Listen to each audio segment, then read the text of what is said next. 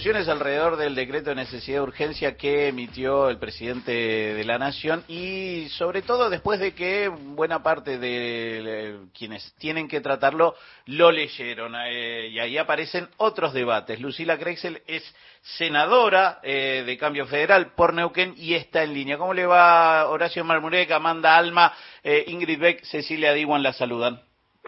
Buen día, ¿cómo están? Gracias por llamar. No, por favor. Bueno, ahí aparece eh, el, el, desgranar todas estas medidas que aparecen todas juntas en el DNU y se plantea que por qué todo esto no se puede transformar en distintas leyes que vayan a tratar las cámaras, ¿no? Sí, absolutamente. Creo que eh, el gobierno entrante tomó la decisión de, en vez de mandar una ley ómnibus, mandar, eh, presentar un decreto ómnibus, cosa que no me parece un inicio político muy acertado en la relación con el Congreso. Eh, yo tengo una posición crítica respecto del uso de los decretos de necesidad de urgencia ya hace mucho tiempo.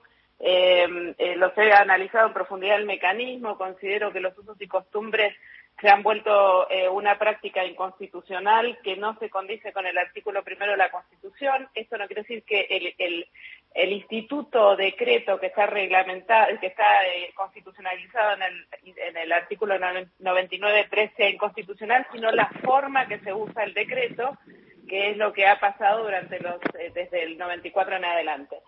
Y, y me parece que justamente eh, violenta la forma republicana, porque cuando se concentra el poder en el, en el presidente, lo que se está evitando no solamente una eh, lo que se llama el equilibrio de poderes, sino que, que, lo que está pasando es que se está concentrando decisiones arbitrarias en, en cabeza de una persona y eso desbalancea el sistema republicano.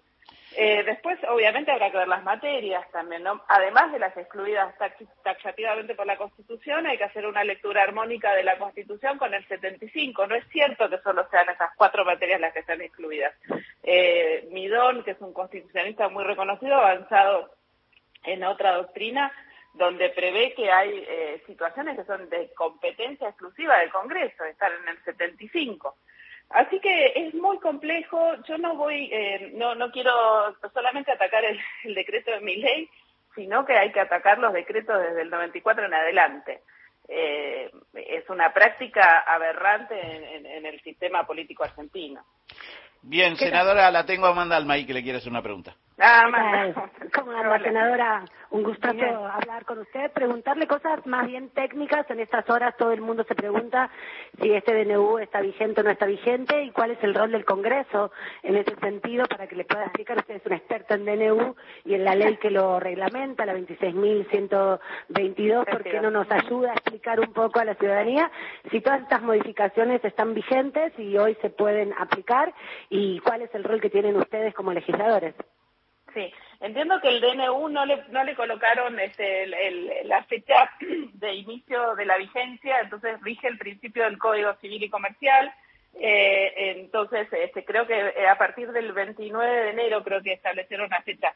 Eh, son, eh, yo ahora, de eh, perdón, de diciembre, estoy, estoy mal con la fecha. Eh, son, eh, ahí tengo que revisar el código, no son cinco o diez días hábiles después de su publicación. Eh, y luego, eh, respecto de la 26.122, bueno, eh, lo que para explicarlo así de manera muy simple es la ley que reglamenta este instituto que está receptado en la Constitución en el 99.3. ¿Qué establece? Que se constituye una comisión bicameral, esto es de, con miembros del, del Senado y de diputados, ocho miembros de cada Cámara, que son los encargados de revisar la forma y la sustancia de ese decreto. Es decir, la forma es si se dictó cumpliendo con los extremos o los requisitos que plantea la Constitución y la materia, quiere decir, si están dentro de las materias que se puede dictar DNU. Esa comisión, eh, una vez que se dicta el DNU, el jefe de gabinete tiene 10 días para enviarlo a la comisión. Esa comisión funciona, dice la ley, independientemente de que se esté en sesiones o en receso siempre está operativa porque justamente lo que hace es controlar los actos del presidente, los de, no solo los DNU, también los delegados y de, y de, de y de promulgación parcial de leyes. Lo que hace es controlar los actos del presidente eh, eh, durante todo el año, ¿no? En, en, el caso del receso más importante porque es cuando más DNU se dictan. Entonces, esta comisión tiene una vez que recibe ese decreto 10 días para expedirse por un dictamen que dice si es válido o inválido. Por eso hay un dictamen por la invalidez o por la validez. La comisión puede dictaminar en unanimidad o puede dictaminar separada, puede haber un dictamen de mayoría o uno de minoría. Luego de eso, dice la ley, inmediatamente debe elevarse al Pleno para su tratamiento, pero no establece un plazo. Es, inmediatamente se supone que una vez que tiene dictamen tiene que estar eh, listo para incorporarlo al temario de sesión de las próximas sesiones de las ambas cámaras. Si ese, ese dictamen, suponiendo que sea de la, por la validez, si lo aprueba una Cámara ya queda eh, válido el decreto.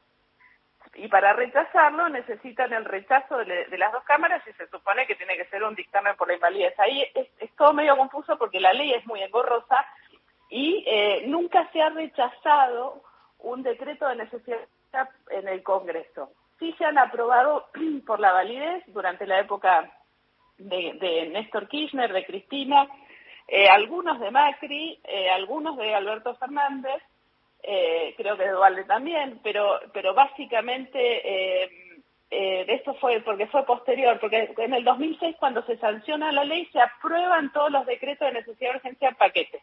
Por eso quedaron aprobados por el Congreso, los que habían sido previos, los gobiernos previos. Pero, eh, pero tampoco nunca hubo un decreto con tanta injerencia en diversidad de temas, ¿no? También eso es algo novedoso. Así como nunca se rechazó un DNU, tampoco en la historia de estos últimos 25 años o desde la ley de DNU del 2006 hasta ahora, tampoco hubo un DNU que entendiera en tantas materias diferentes eh, y tan eh, abarcativo. Por eso yo digo que es un decreto ómnibus.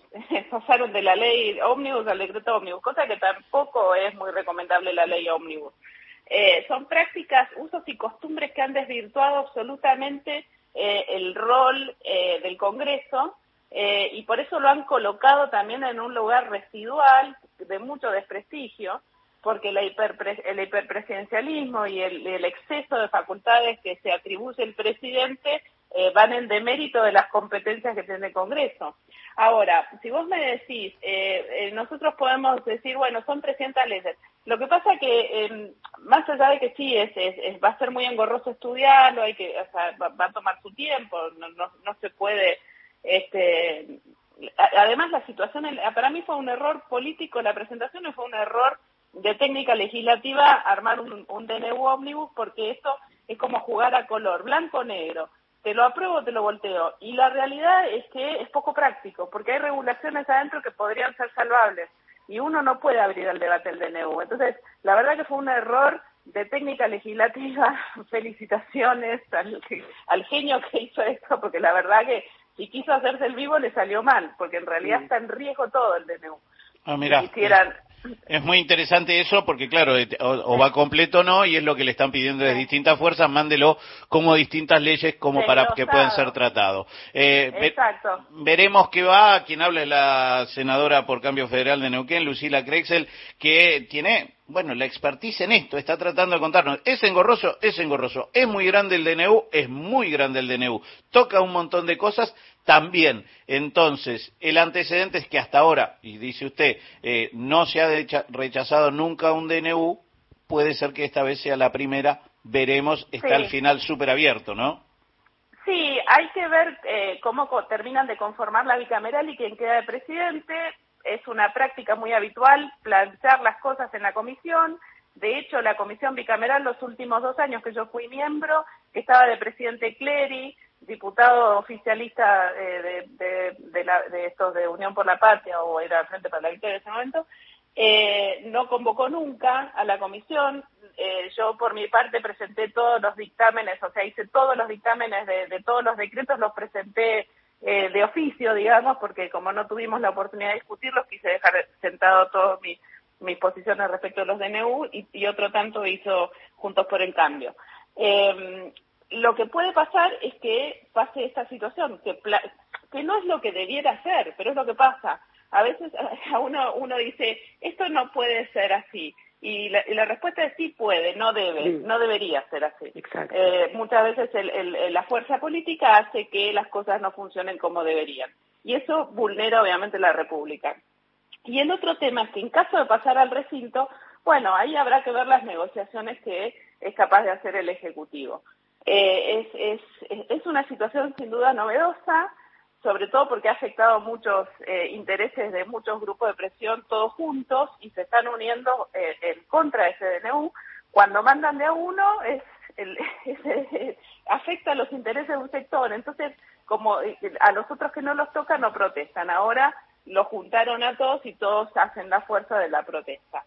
Eh, de todos modos, quiero decir que hubo situaciones de DNU que son muy graves eh, y, y, muy irregulares, eh, desde remover a un presidente del Banco Central por decreto de necesidad de urgencia, esa fue Cristina Kirchner que lo removió a Redrado, eh, violentando la ley del Banco Central, eso es un acto de príncipe directamente, o sea, no, no, no tiene ninguna justificación republicana o la extinción de dominio regulada por decreto de necesidad de urgencia por el gobierno de Macri, cuando no pudo sortear los obstáculos en el Congreso, rápidamente eh, dictaron un decreto de necesidad de urgencia que en la comisión está dictaminado por la invalidez, pero como no fue rechazado en los plenos, es de plena aplicación.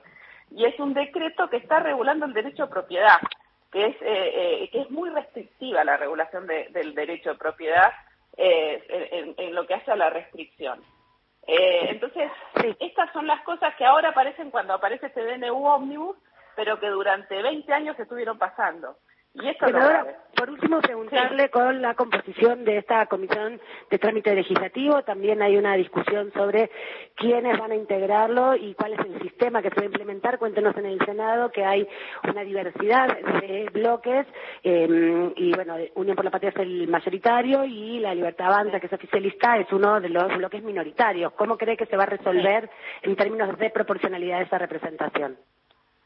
Bueno, habrá que ver cómo este, opera, eh, si se cuentan los 39 de la oposición como, como oposición y una suerte de interbloque. Convengamos que también hay otro uso y costumbre que ha desvirtuado lo que es el sistema de distribución de o de representación por bloques. Hoy eh, los interbloques son una ficción que no aparecen en ningún lado reglamentados, pero que es como un club de amigos que se juntan, eh, dicen que están juntos y después se reparten las cosas y después, bueno, capaz que se, se pelean y después se amigan, depende de las conveniencias, lo vimos también con el Consejo de la Magistratura, cuando frente, cuando frente de todos se, se, se dividió para obtener una banca más que finalmente la justicia eh, le, dictaminó en contra eh, de, de, esa situación, eh, otorgándole la banca en, en el Consejo de la Magistratura al senador juez eh, son muchas irregularidades que se han ido corriendo del funcionamiento institucional y hoy seguramente se aplique un criterio también de a mí, así como este, bueno, nos juntamos, vemos,